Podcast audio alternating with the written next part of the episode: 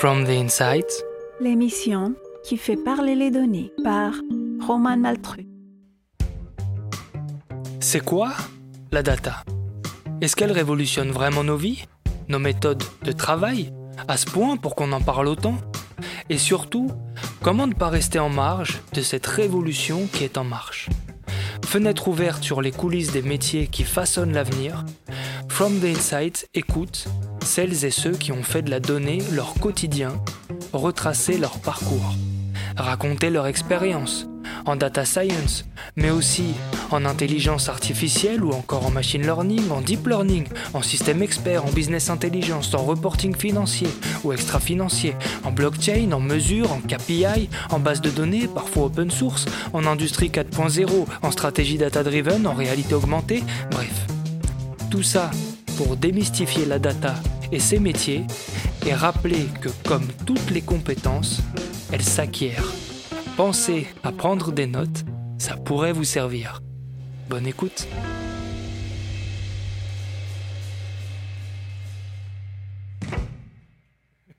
Bon, on en parlera un peu plus tard sur, sur tu sais, toutes ces mesures. D'ailleurs, dans les grands groupes, il y a eu plein de, tu vois, de, de de cas qu'on a appelé le greenwashing, où en fait, certes, les grands groupes mettent en avant des actions, mais derrière, il n'y a pas de, choses concrètes, palpables, mesurables. Euh, et, alors, je ne sais pas si on en parle maintenant, je voulais en parler plus tard, mais tu sais, vous, Recycle Livre, euh, quand on va sur votre site internet, on voit le nombre d'arbres que vous avez recyclés, le nombre d'eau que vous avez euh, permis de sauvegarder, etc. Comment est-ce que vous parvenez, vous, à mesurer ça? Parce que c'est quand même des choses qui sont très intangibles, tu vois. Ouais, bah alors ça c'est intéressant parce qu'en fait on a, on a... c'est intéressant parce que justement ce matin on avait la présentation de d'une structure qui a fait notre bilan carbone. Donc on a commandé, on, a, on avait fait un euh, il y a longtemps, on avait fait un il y a 5 ans, on a refait un là maintenant sur des chiffres donc de 2019, mhm. euh, qui est un organisme indépendant et qui euh, a, étudié toute notre, toutes nos opérations, que ce soit euh, le gaz euh, pour se chauffer dépensé à l'entrepôt, à euh, comment est-ce que partent nos expéditions, par quels moyens, en train, en bateau, en avion, ici quelle est la facture d'électricité, combien est-ce qu'on a parcouru de kilomètres dans déplacement professionnel, enfin voilà, donc un, bilan carbone voilà, qui, prend, qui prend en compte toutes ces données-là. Et c'est quoi le quel organisme? C'est Mosaïque. Euh, moi, je connais Mosaïque RH. Ouais, mais c'est pas, pas, ça. ouais, ouais, non, c'est Mosaïque euh, développement ou Mosaïque, euh, je sais plus. Okay. On va regarder, mais. et donc, ça, vous le faites tous les 5 ans, et, là, il y avait la, nouvelle édition, en fait. Ouais. alors après, on a changé, on n'a pas fait avec les mêmes, mais du coup, mais ce qui est intéressant, c'est de voir l'évolution. Mais mhm. aujourd'hui, aujourd'hui, les chiffres, par exemple, pour euh, produire un livre neuf, on doit encore affiner tous ces chiffres, le, cabinet d'études doit encore affiner tous ces chiffres, mais c'est entre 1,2 et 1,7 kg de carbone. Pour produire, produire un livre neuf. Uniquement la production, même pas le transport, etc. Mhm.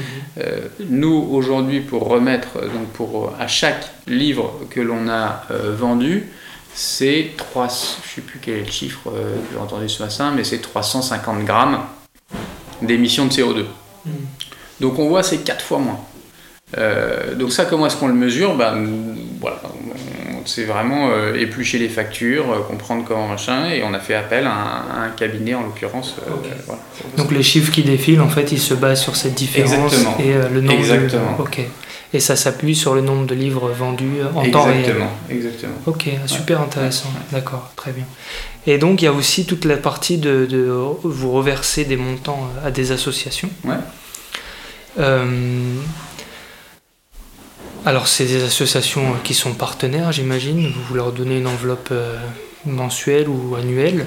Ouais, il y a deux types de non, il y a deux types de partenaires. Il y a des partenaires qui nous donnent des livres et donc là on les on les on les, on les rémunère. Euh,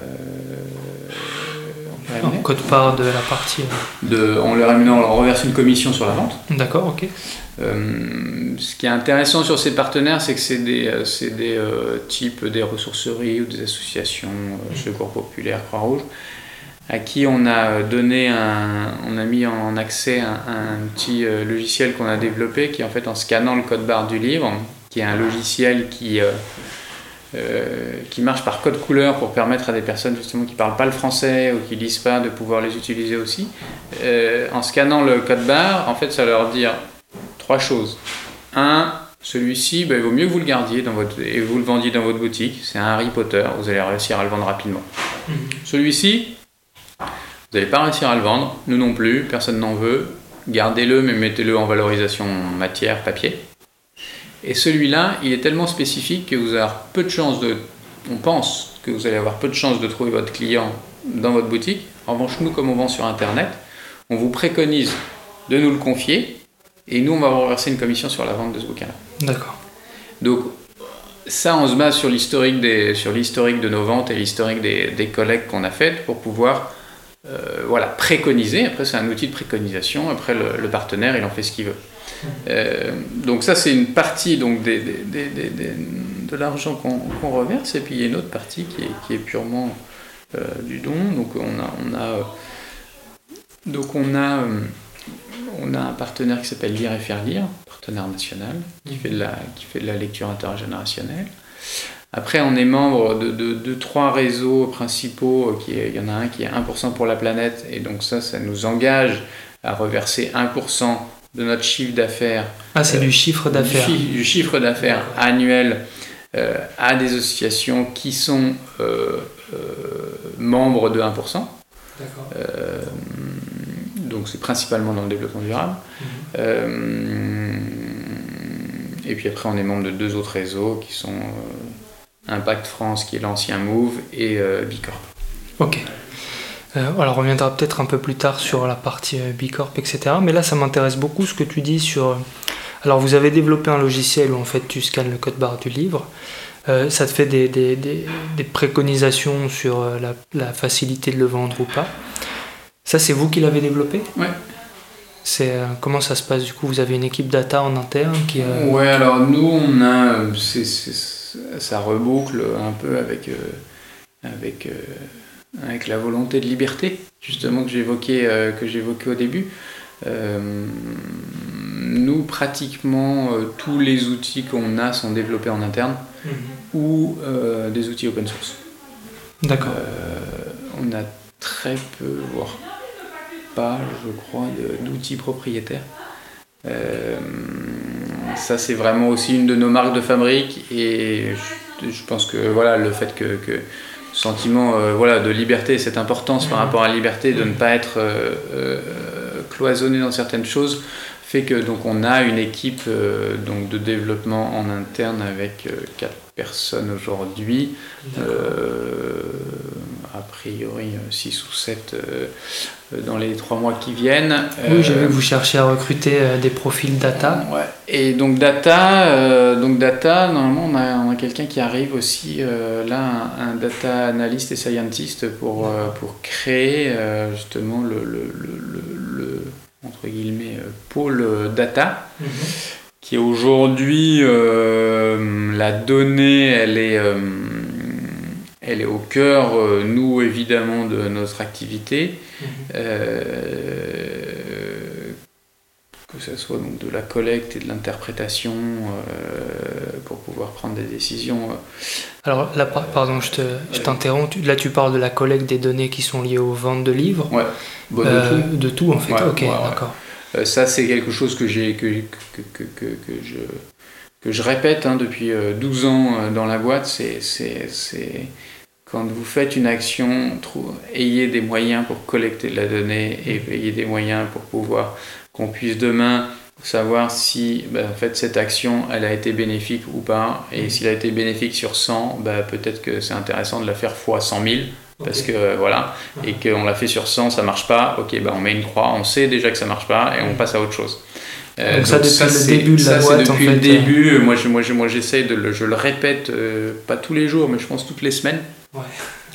Ayez les moyens de pouvoir, de pouvoir calculer, de pouvoir, de, de pouvoir mesurer, mesurer vos actions, mhm. parce que c'est que comme ça qu'on avance et c'est que comme ça que bah, on peut faire les choses à plus grande échelle. Et, comment tu as réussi à mettre ça en place? Parce que tu sais, collecter des infos dans une équipe, c'est pas toujours évident. J'imagine qu'il y a des process à respecter, il y a du reporting à faire, etc. Alors chez nous, il n'y a pas de reporting. Euh, c'est justement parce qu'on a mis des. Alors, comme je disais, je, sais coder, donc moi, les, les, quatre premières années, c'est moi qui ai codé en fait euh, les algorithmes qu'on utilisait et, le, et, notre outil, euh, et notre outil interne dans notre intranet, notre CRM. Donc en travaillant, ça, automatiquement, ça structurait les données pour que vous puissiez les bah, Je vais prendre un exemple. Par exemple, aujourd'hui, chacun est responsable des, des, des des, des dépenses qu'il fait. Euh, et donc il est responsable de rentrer les factures euh, dans euh, notre, notre CRM. Et bah, après dans le CRM, il y a une consolidation automatique. Et chacun peut voir par antenne le chiffre d'affaires qui a généré, les coûts qui sont afférents du salaire, de machin. On voit tout de suite la rentabilité du truc mmh. ou la rentabilité de la boîte et tout le monde a accès à ça. Et donc c'est pour ça il y a aussi une transparence dans l'accès aux informations. transparence là-dessus. Ben oui, parce que pour moi, je pense que en fait, euh, si on n'est pas euh, transparent et si on ne donne pas accès à cette information, ben en fait, comment peut-on prendre, comment peut-on attendre à ce que les collaborateurs prennent des décisions avisées s'ils n'ont pas l'accès à l'info? Bien sûr. Donc on a supprimé le reporting, il n'y a jamais eu, et on n'a pas, pas mis. Pas besoin du coup Il n'y a pas besoin parce qu'il y a un reporting de fait. Mhm. C'est-à-dire que moi, si j'ai besoin de savoir euh, comment, euh, euh, comment se comporte l'antenne à Madrid, j'ai deux clics à faire et j'ai les résultats en temps réel. voilà. Tout ça, c'est un truc que vous avez développé en interne, encore une fois, ok. Et qui est intégré à votre CRM. Exactement. Ok, donc tu as toutes les infos tout le temps en temps réel, ok. Génial. Et puis après, on a, euh, après qu'on a des, pas mal de données, des masses de données importantes, après on est passé sur des, euh, enfin on a des, on a pas mal de serveurs sur lesquels on a toutes nos, toutes nos données, euh, et puis des, des bases de données en NoSQL, etc. pour pouvoir mmh. interroger. Et il y a, y a des personnes, et donc sur cette data, en fait, tout le monde avait un peu. Euh, il y avait 5-6 euh, personnes qui s'en qui s'en occupaient de manière un peu parcellaire. Et donc là, on s'est dit, bon, maintenant, il faut qu'on faut qu'on ait vraiment un, département, un pôle data qui fasse, qui fasse que ça, qui centralise tout et qui, euh, qui soit là aussi pour aller sensibiliser les personnes en interne de, pour leur montrer l'intérêt de la donnée, comprendre ce qu'ils veulent. Euh, leur faire les tableaux de bord qui, qui pour avoir besoin et euh, pour pouvoir euh, et, et, suivre et mettre à jour, etc. Les tableaux de bord, finalement, c'est pas un camembert qu'il me faut, mais c'est une courbe, ok, bon, je vais le faire. Et, hum, et nous, c'est vital pour nous, évidemment, parce qu'on ne gagne pas beaucoup d'argent par livre, il faut en vendre beaucoup pour gagner de l'argent. Euh. Et donc chaque quoi, du coup, le centime, taux de marge moyen pour un livre parle pas. Non. euh, et donc chaque centime qu'on peut gagner, euh, évidemment, c'est hyper important chez nous. Quoi. Ok. Et, et alors vous avez, vous êtes combien là au total comme salariés Si on prend toutes les, ok, une trentaine. Et tout le monde travaille sur le même CRM. Oui. Donc il y a une culture de la donnée qui en fait s'est distillée sur le fil de l'eau. Ouais, ouais, ouais, je pense qu'on peut encore progresser évidemment. Euh, et puis, euh, et puis tu as, des personnes qui, sont, euh, qui ont une appétence plus particulière que d'autres. voilà, donc donc c'est quand même un boulot, c'est quand même un boulot récurrent, pas quotidien, mais c'est quand même un boulot de tout le temps de, de, de, de rappeler l'intérêt de la donnée, de est-ce que tu as bien pensé en envoyant euh, ta newsletter de mettre un truc pour que derrière on puisse tracer et que tu as mis un lien vers une carte cadeau, ok, euh, combien de fois il a été cliqué euh, Ah oui, donc vous regardez vraiment. Ça, c'est de la base, entre guillemets, sur, sur, du, sur, sur, du marketing de, newsletter, mais après, c'est sur, c'est sur plein d'autres plein sujets. on est et, je pense que c'est, on a aussi cette appétence sur euh, l'innovation et sur euh, bah, tester des choses du test and learn. Et chez nous, c'est vraiment c'est vraiment, vraiment, comme ça qu'on fait. Quoi. Ok. Donc je comprends l'intérêt des données pour tout ce qui est marketing, évidemment pour tout ce qui est finance. Est-ce qu'il y a d'autres composantes sur lesquelles vous utilisez les données? Je sais pas moi, RH, mesure. Ouais, bah, par exemple, un exemple, par exemple, euh, service après-vente. Pour nous, ça représente beaucoup, ça, ça, représente énormément de temps. Mhm. Euh, et donc, il y a différents canaux. Il y a le mail, il y a les réseaux sociaux, il y a le téléphone. Je prends mhm. l'exemple du téléphone, euh, où, en fait, ce qu'on a mesuré, ce qu'on a mis en place, c'est un tableau de bord euh, sur les téléphones, sur le nombre d'appels qu'on recevait, combien a été répondu, euh, les taux de, les taux d'abandon, etc. Mhm. Pour déjà avoir un état des lieux et se dire, bah, là sur ce bureau, euh, c'est marrant, ça collecte moins, machin. Ah bah ouais, mais en fait, on répond à un appel sur deux. Donc forcément, euh, si on répond à un appel sur deux, peut-être que aussi les dons, euh, bah, ils sont aussi corrélés. C'est-à-dire que si on, répondait à trois appels sur quatre, peut-être qu'il y aurait plus de dons. Euh, donc ça, c'est un exemple. Mais après, on a mis, bah, on a mis, on a mis en place un, sur la ligne un répondeur, un IVR, un, un Ouais, enfin, répond à toucher, à appuyer sur 1, 2, 3, 4. Euh, pour essayer de diminuer en fait les appels entrants et essayer de donner un maximum d'informations avant, parce que les appels entrants, on a pour j'ai une commande, on a euh, je veux faire un don, euh, plein de raisons, et donc on avait aussi beaucoup d'appels pour dire est-ce que vous êtes ouvert?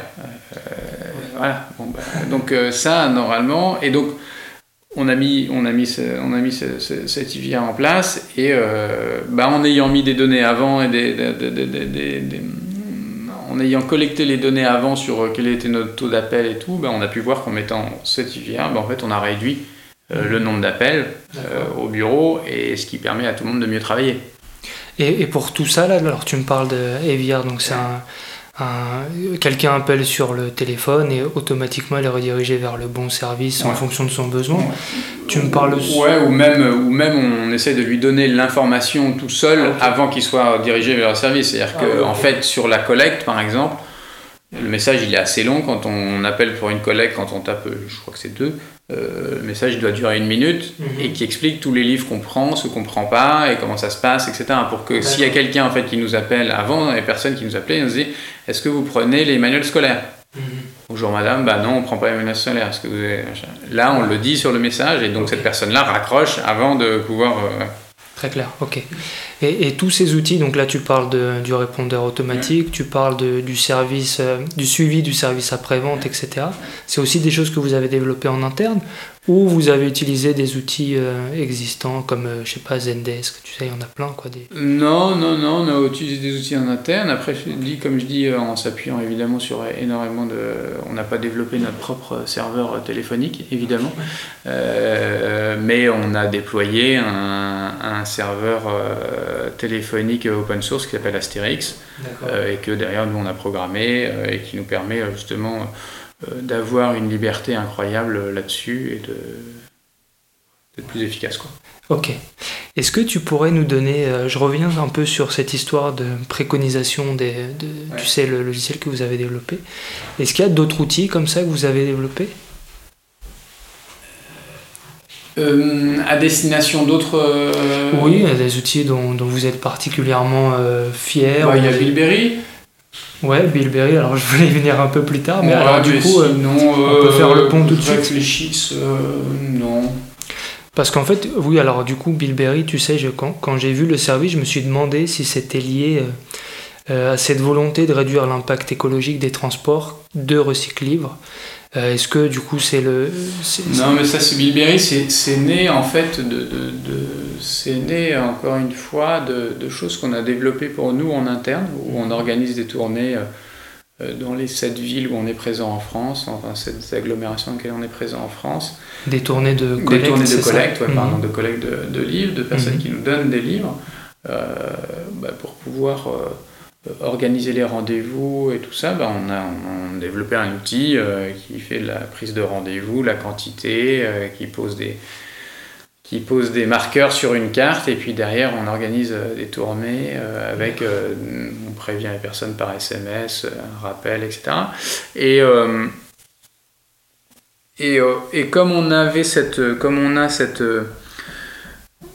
entre guillemets étiquette un peu tech dans le monde, dans le monde de l'ESS. il y a des structures de l'économie circulaire qui sont venues nous voir en disant mais qu'est-ce qu'on pourrait qui on pourrait contacter pour qu'on nous développe ça, ça, ça. Et puis on s'est dit, bah, si vous avez besoin, bah, peut-être qu'on nous on pourrait y répondre. Et c'est comme ça qu'est né Billberry. Ah ok, donc c'est ces organisations contactaient Recycle Livre pour demander comment est-ce que vous faisiez Voilà, le, premier, le, point d'entrée c'est ça. Euh, mhm. donc euh, aujourd'hui on a deux produits. On a un produit donc, sur l'économie circulaire qui fait donc de la planification et de l'organisation de tournée et de la traçabilité de produits. Donc ça, nos clients sont euh, les alchimistes, par exemple, qui font du compostage urbain, qui vont collecter des denrées alimentaires dans les magasins et euh, qui, le, qui, le, compostent derrière, ça en fait un compost, du compost. on a Lemon Tree qui fait de la collecte de, canettes, bouteilles en plastique, etc. On a Phoenix euh, aussi. Euh, voilà, on a, on a, quelques acteurs euh, voilà, de, de l'économie circulaire. Mhm. Et, en quoi tu dirais que le modèle de Bilberry, c'est un modèle circulaire? Parce que, alors, si je, si je, schématise un peu, en fait, vous organisez les collectes. dans les villes pour des partenaires, des, des clients en fait bah, C'est eux qui l'organisent, on leur met à disposition l'outil et c'est eux qui, eux qui ont la main évidemment pour organiser leur, mhm. leur, leur, tournée.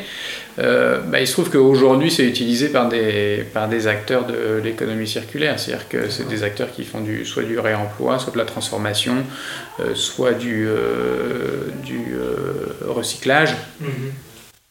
Donc voilà. D'accord. Et c'est vous qui privilégiez ce genre de clients ou... Non, il se trouve que c'est, je trouve que c'est, c'est, le genre de clients qu'on a aujourd'hui. après, dans, dans, le secteur de euh, recyclage, collecte euh, urbaine, euh, que ce soit vers des particuliers ou vers des petites structures, les gros collecteurs, Paprec, de Richebourg, tout ça, ils sont pas, ils sont pas là-dessus, ils sont sur du, sur du scolaire, enfin sur du, ou, du scolaire ou ce genre de choses, et ils font pas avec des gros camions. Et c'est pas, et ils ont déjà leurs outils en fait. Ouais. Non, tu sais, j'avais plus en tête, euh, alors je sais plus quelle enseigne a lancé ça, il me, semble que c'est Carrefour, mais j'en suis pas sûr, où en fait tu as un ensemble de marques qui se sont regroupées avec des, des, des packages, enfin des, des, boîtes quoi, que tu peux venir euh, rapporter vide, tu vois, comme un système de collecte, euh, de consigne, pardon, ouais. Et je me demandais si ça pourrait être, pourquoi pas, quelque chose qui pourrait se faire via Bulberry dans le futur, quoi. Euh, mais en tout cas, ce qui est intéressant avec Bilberry, c'est que là aussi, la data, ça occupe une place importante, parce que même sur le site internet, vous en parlez, euh, où vous dites qu'en fait, tous les outils sont livrés avec un module data. C'est quoi en fait ce module data? Bah, ça, ça permet, euh, c'est des, des, petits tableaux de bord en fait qui permettent, qui permettent à nos clients de pouvoir suivre leur activité. Mhm nos clients ont bien compris aussi, ils sont, ils sont un peu comme nous, c'est-à-dire qu'il y a des marges qui ne sont, pas, qui sont pas élevées, donc en fait il faut faire du volume. Euh, et que pour pouvoir et, faire du volume, il faut qu'on puisse, euh, il faut qu'on puisse euh, analyser vraiment tous nos flux et, et, voir où on gagne de l'argent, où on en perd, pour pouvoir en perdre le moins possible. par exemple, les alchimistes, ils ont, ils ont un système de notation, par exemple, leurs clients, en fait, euh, en fonction du tri qui est fait sur leurs clients, mhm. euh, en fait, leurs clients sont facturés plus ou moins cher.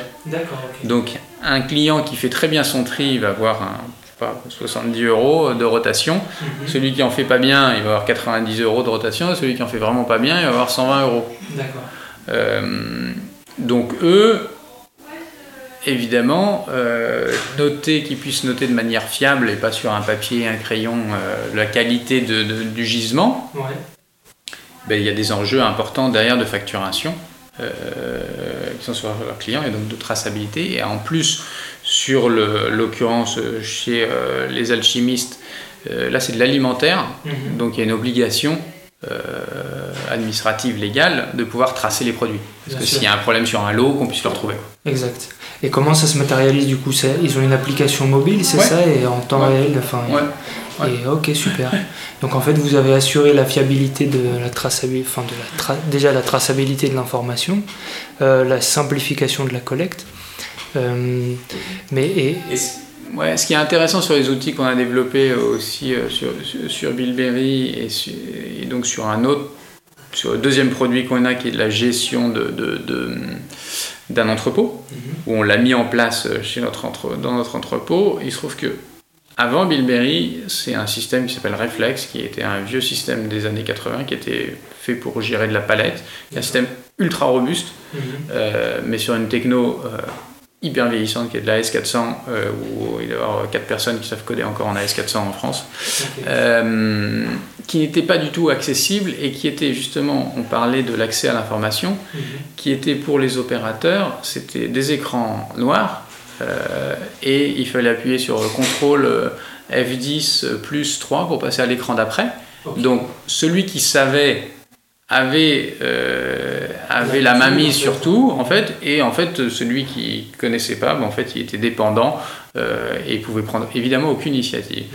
Il se trouve que quand on a renégocié le contrat avec Logins, qui a été une négociation qui a été compliquée, mhm. euh, moi j'ai dit on repart que si on enlève cet outil réflexe et qu'on passe sur le nôtre, sur Milbier.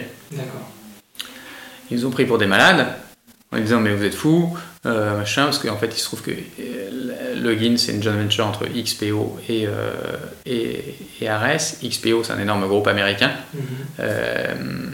et ils nous ont dit mais vous êtes des malades les gars, c'est pas avec trois gars dans votre garage que vous allez développer ce truc là, ça va jamais marcher, c'est quoi le contingency plan, machin, c'est quoi les indemnités, etc. Donnez-nous c'est quoi, comment est-ce qu'on va... Je leur ai dit écoutez, attendez, ça va être très simple. Si ça marche pas, chaque personne et chaque heure pour laquelle ça marche pas, on règle, on paye. Mhm. Mais on va pas vous faire votre contingency plan et, votre, et notre truc, ça va marcher et on va tourner le bouton et ça va marcher. On va tourner le bouton, ça va marcher. Euh, et surtout, les opérateurs avaient avait un terminal qui est un téléphone Android avec une interface euh, qui était euh, lisible, compréhensible, sur lequel il pouvait agir et sur lequel il pouvait euh, avoir des actions en fonction d'un prévu qu'il pouvait avoir. Mhm. Et ils n'étaient pas obligés de revenir voir le chef, etc. Et, et on a pu aussi adapter cet outil. Il se trouve que à, des personnes qui sont porteuses de handicap, parce que c'est la majorité chez Logins, c'est une, une, entreprise d'insertion et adaptée, mmh. euh, avec bah, des personnes qui sont euh, qui, peuvent être déficientes sur, sur, sur soit, soit d'ouïe, soit, soit de vue, etc. On a pu adapter facilement les écrans.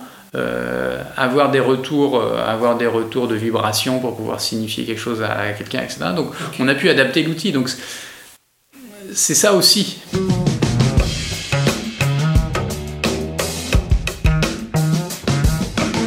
Cette émission a été préparée avec l'aide de Nicolas Fronto et de Raphaël Pazoumian pour le mixage. Vous qui écoutez ce podcast, vous savez maintenant l'importance de la data. Vos notes et commentaires, qui sont des data justement, sont d'une importance capitale pour faire connaître ce podcast. Prenez donc deux minutes pour nous laisser 5 étoiles et un petit commentaire, ça compte vraiment beaucoup. A très bientôt pour un nouvel épisode de From the Insight.